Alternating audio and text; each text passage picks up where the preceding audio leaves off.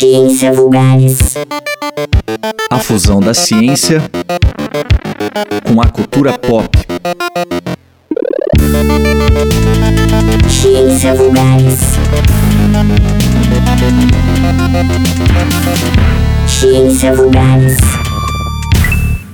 Olá, ouvinte! Está começando mais um Ciência Vulgares, a junção entre a ciência e a cultura pop. Eu sou André Bach, cientista, professor e divulgador científico. E a proposta desse podcast, como você já sabe, é tentar juntar um pouco da ciência com elementos presentes nas séries, filmes, jogos, livros e, e demais elementos da cultura pop. Hoje eu quero falar com vocês sobre o paradoxo de Bootstrap, que basicamente é um dos pontos centrais da série Dark. Terminou esse ano com sua terceira temporada e fez muito sucesso. Mas eu quero fazer uma reflexão quase que social e pautada nas práticas baseadas em evidência sobre o que tem acontecido com a gente com os tratamentos para Covid-19, para o coronavírus, que não possuem base científica e mesmo assim estão sendo recomendados e prescritos há algum tempo. Nossa, vou fazer uma mistureba aqui de coisas mas eu prometo que um pouco de sentido vai fazer.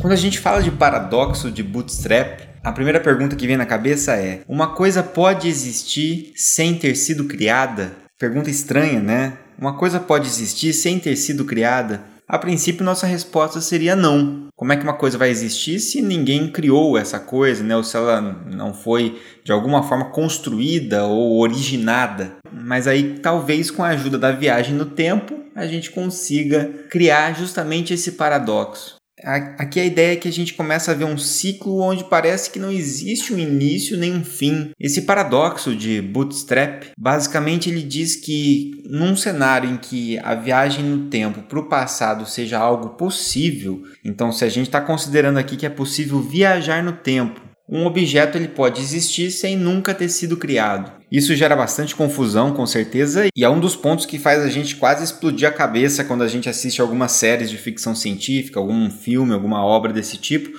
como acontece em Dark. Então, por exemplo, vamos supor o seguinte: você está lá na sua casa, tranquilo, e você recebe uma carta, anônima a princípio, que tem uma instrução para você construir uma máquina do tempo. E aí vamos supor que você não acha isso uma maluquice, que você acredita nessa carta. Vai que realmente alguém conhece como fazer isso e está te ensinando. Mas é algo que não é tão fácil assim construir uma máquina do tempo. Mesmo com o manual de instruções, não deve ser uma coisa tão simples, né? Então aí você fica os próximos anos trabalhando nesse projeto, tentando construir essa máquina que você recebeu por essa carta. E aí você gasta 10, 15 anos construindo essa, essa máquina. Aí imagina você, 15 anos lá na frente, em 2035, terminando de construir essa máquina, finalmente feliz, você liga a máquina e ela funciona de verdade. E aí você fala: "Nossa, mas para essa máquina poder existir, eu tenho que ter construído essa máquina 15 anos atrás. Então eu preciso voltar 15 anos atrás e entregar uma carta para mim mesmo ensinando como construir essa máquina, porque senão eu não vou saber construir essa máquina e essa máquina não vai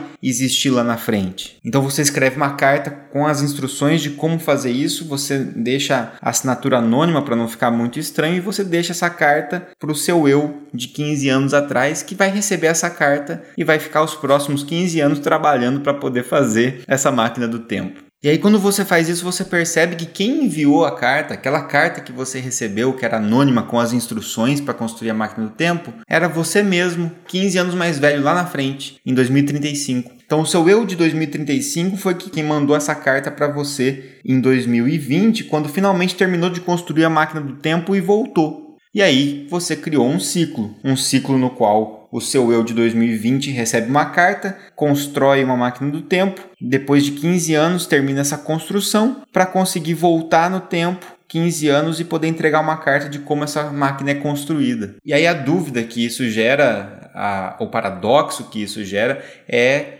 quem escreveu essas instruções originalmente o seu eu de 2020 só sabe como viajar no tempo porque o seu eu de 2035 entregou essa carta. O seu eu de 2035 só tem essa carta porque um dia ele também recebeu essa carta lá em 2020 e conseguiu construir essa máquina do tempo. E sem a máquina do tempo, jamais isso poderia ter acontecido. Então, na verdade, é um paradoxo porque isso veio do nada. uma coisa existiu sem ter sido criada.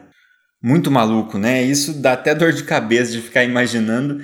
E o paradoxo de Bootstrap ele é muito difícil de entender justamente por causa dessa quebra, por esse raciocínio circular, onde você não tem origem e destino, né? Você tem uma coisa que se autogera, enquanto na vida real nossa, na passagem do tempo, na nossa percepção de passagem do tempo natural, a gente acaba sempre pensando em algo um pouco mais linear, né? Você começa com uma coisa, uma coisa gera outra, né? Então a pessoa escreve uma carta, entrega essa carta, outra pessoa recebe essa carta depois, sempre, nunca antes, né? E vai gerando o próximo evento, que depois gera um próximo evento, que gera um próximo evento, mas nunca eventos do futuro influenciando no passado. É sempre um evento do passado indo em direção ao futuro. Então a gente está muito acostumado com esse raciocínio passado, presente, futuro, não a ordem inversa disso. Quando a gente coloca a possibilidade de uma viagem no tempo nessa história, a gente começa a quebrar essas formas lineares de, de passagem no tempo, e aí a gente começa a ter vários tipos de paradoxos aí, e vários filmes exploram esse tipo de coisa, não apenas esse paradoxo, mas também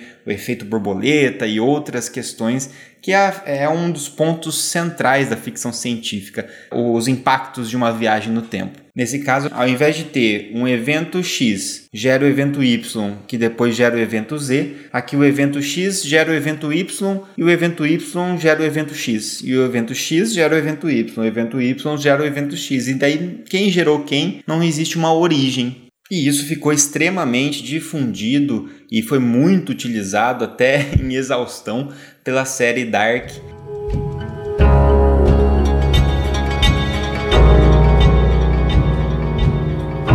Que está disponível no Netflix, que teve as suas três temporadas e encerrou né, uma série com poucas temporadas e que conseguiu dar um fechamento bem legal e, e usou bastante desse paradoxo. Né? É, na série, é, aqui com pequenos spoilers, mas que não vai exatamente atrapalhar muito, até porque não são spoilers da última temporada. Um dos exemplos que a gente pode citar é o livro uma jornada através do tempo do personagem Tannhaus, que é um que é um relojoeiro, né? E lá ele tem esse livro que foi publicado por ele, tem as, todas as teorias dele reunido nessa, reunidas nessa publicação, que aparece sempre na série, sempre faz referência justamente a, a esse livro que explica várias questões que, que estão por trás dos eventos que acontecem na série. Na verdade, o Tannhaus, quando ele é jovem, ele recebe uma cópia desse livro das mãos da Cláudia, antes mesmo de ele ter escrito o livro. E aí ele pega esse livro e publica 500 cópias desse livro no seu nome. Uma dessas cópias vai parar na mão da personagem Cláudia, que depois viaja no tempo e entrega o livro para ele mesmo.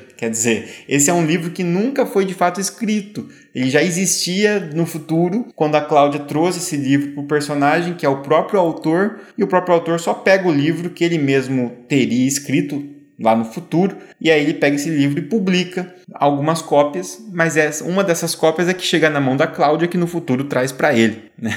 Pode ouvir mais algumas vezes, voltar esse podcast e ouvir um pouco isso que eu falei, é isso mesmo que eu disse, tá? Então é bem bagunçada essa, essa história do, do paradoxo de Bootstrap, gera muita confusão na nossa cabeça, mas é muito interessante, um livro que nunca foi de fato escrito por ninguém, mas existe, e existe em teoria escrito pelo Tannhaus, apesar de ele nunca ter escrito de fato o livro. Isso aparece em vários outros pontos na série, como a carta de suicídio do Michael e em diversos outros pontos, né?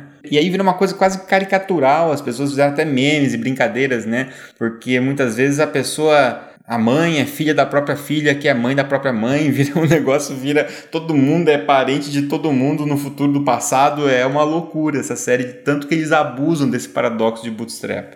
Então, embora isso seja um paradoxo muito maluco, que denona a nossa cabeça, que seja muito popular na ficção científica e que na série Dark seja praticamente o dia a dia das pessoas, é lógico que na nossa vida real aqui é menos emocionante do que isso e a gente acaba não tendo exemplos do, do, paradoxo de Bootstrap porque a gente não tem exemplos de viagem no tempo acontecendo, né?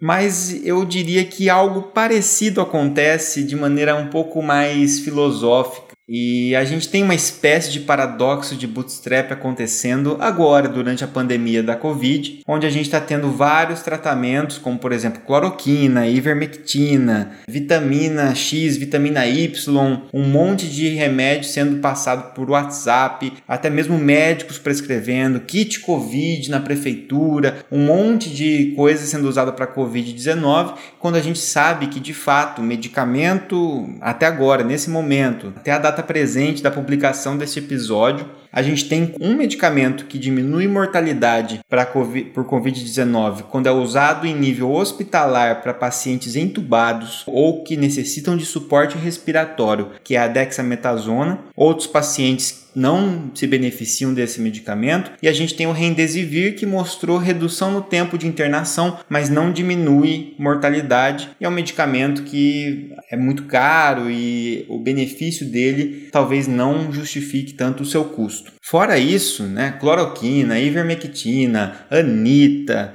vitamina D, zinco, azitromicina, qualquer outro tipo de combinação não são tratamentos que têm base em evidência científica. Então, o que, que o paradoxo de Bootstrap tem a ver com cloroquina e ivermectina, por exemplo? Bom, a gente começou a usar esses, esses e outros tratamentos que eu citei aqui para tratar Covid-19 sem embasamento de evidências científicas. A gente começou a usar porque alguém achou que faria sentido usar. E alguns cientistas fizeram estudos muito mal feitos, que foram muito tendenciosos, que acabaram favorecendo esse uso. Ciência vulgares. Só que isso se popularizou. O WhatsApp foi responsável por massificar tudo isso. as pessoas começaram a pedir por kit Covid, fazer manifestações. Nosso presidente da República resolveu virar garoto propaganda de alguns desses medicamentos. A gente começou a ter uma participação popular muito grande, querendo utilizar esse tipo de medicamento. Muitos, é, muitas personalidades e alguns médicos, alguns profissionais, alguns jornalistas passaram a divulgar isso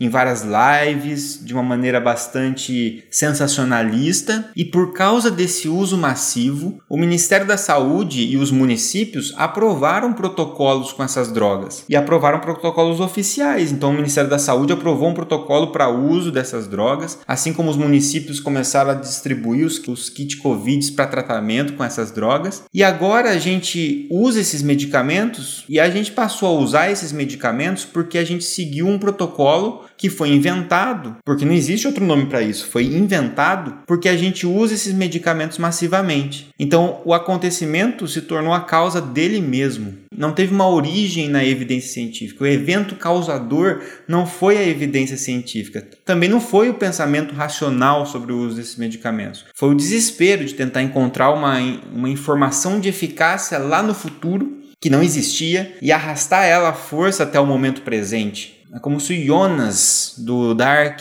ele falasse: a gente precisa evitar o apocalipse, então eu vou trazer um tratamento do futuro para o presente.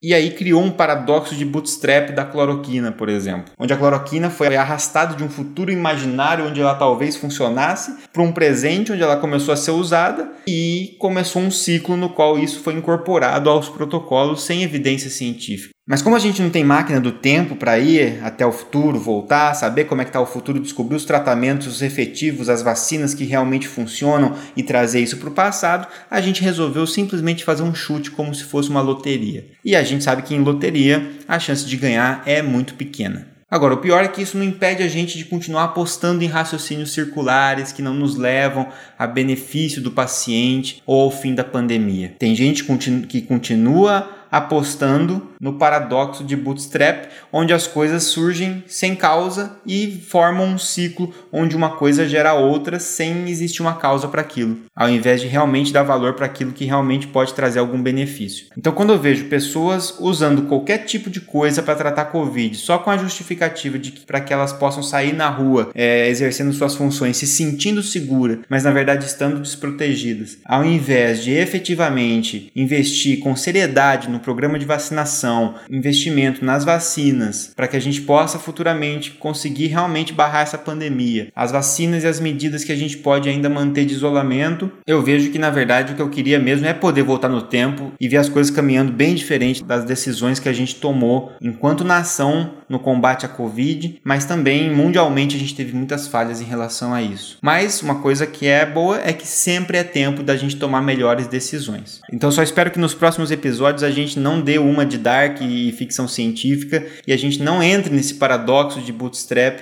onde a gente não sabe a origem da onde veio certas coisas, que a gente possa ter como origem dos tratamentos que a gente faz para a Covid-19 para qualquer outras doenças, que a gente possa ter origem na racionalidade, na ciência e nas evidências científicas.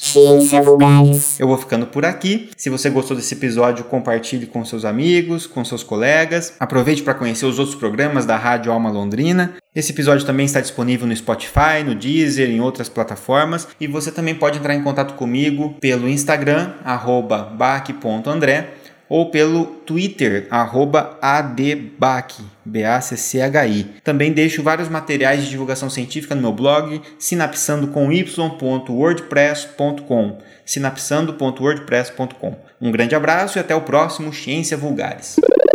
Essa é uma produção da Alma Londrina Rádio Web.